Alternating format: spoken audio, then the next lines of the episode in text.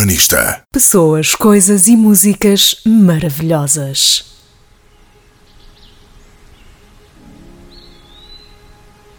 Pequenas, grandes coisas maravilhosas. Os Açores.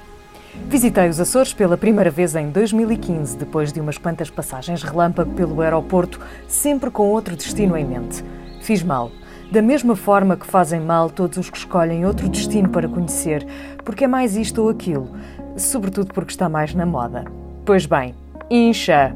Porque a notícia é cada casa e tenho muito orgulho em repetir o título da Patrícia Naves na NIT. Os Açores ficam à frente de Bali e Santorini na lista das melhores ilhas do mundo. A seleção foi feita por 5 mil votantes numa plataforma de viagens. O primeiro lugar fica na Islândia e tem 5 moradores. Querem mais? Sim, estou contente. Tenho bons amigos nas ilhas e sim, rivalidade à parte, a Madeira está sempre no meu coração, mas os Açores. Os Açores são diferentes. Quando fui, escrevi assim e sinto que hoje posso repetir exatamente o mesmo. Fui aos Açores, mas de todo conheço os Açores. Se comparados a uma grande metrópole, nada acontece nas ilhas. Marasmo total. Mas os Açores estão a mudar e, para além de uma dinâmica própria, revelam um novo arrojo com um certo movimento artístico e cultural. Sem o roteiro incessante de Lisboa, acontecem coisas nos Açores, provavelmente de forma mais seletiva, demonstrando que as ilhas não são apenas o verde dos pastos e as vacas que os circundam. Na verdade, nunca vi tantas vacas, mesmo não tendo fotografado nenhuma, e nunca vi um verde tão verde. Nos Açores, há vacas por todo o lado, pastando calmamente tão perto e tão longe do bulício da vida moderna.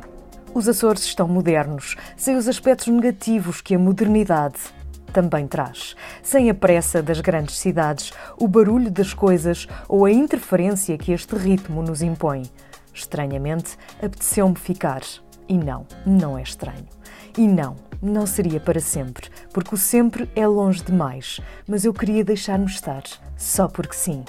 E hoje também. Na tal lista do site de viagens, que entrevistou mais de 5 mil pessoas, nessa lista, os Açores surgem em 12 lugar e é um feito para o arquipélago, afirma Patrícia Naves. E continua dizendo que as ilhas portuguesas estão acima de Koh Tao, na Tailândia, que ficou em 13º, Capri, na Itália, em 14º, ou a ilha Fraser, na Austrália, o número 15 da lista. Só depois então aparecem as ilhas tão afamadas da Indonésia, nomeadamente a ilha de Bali. Urbanista. Pessoas, coisas e músicas maravilhosas.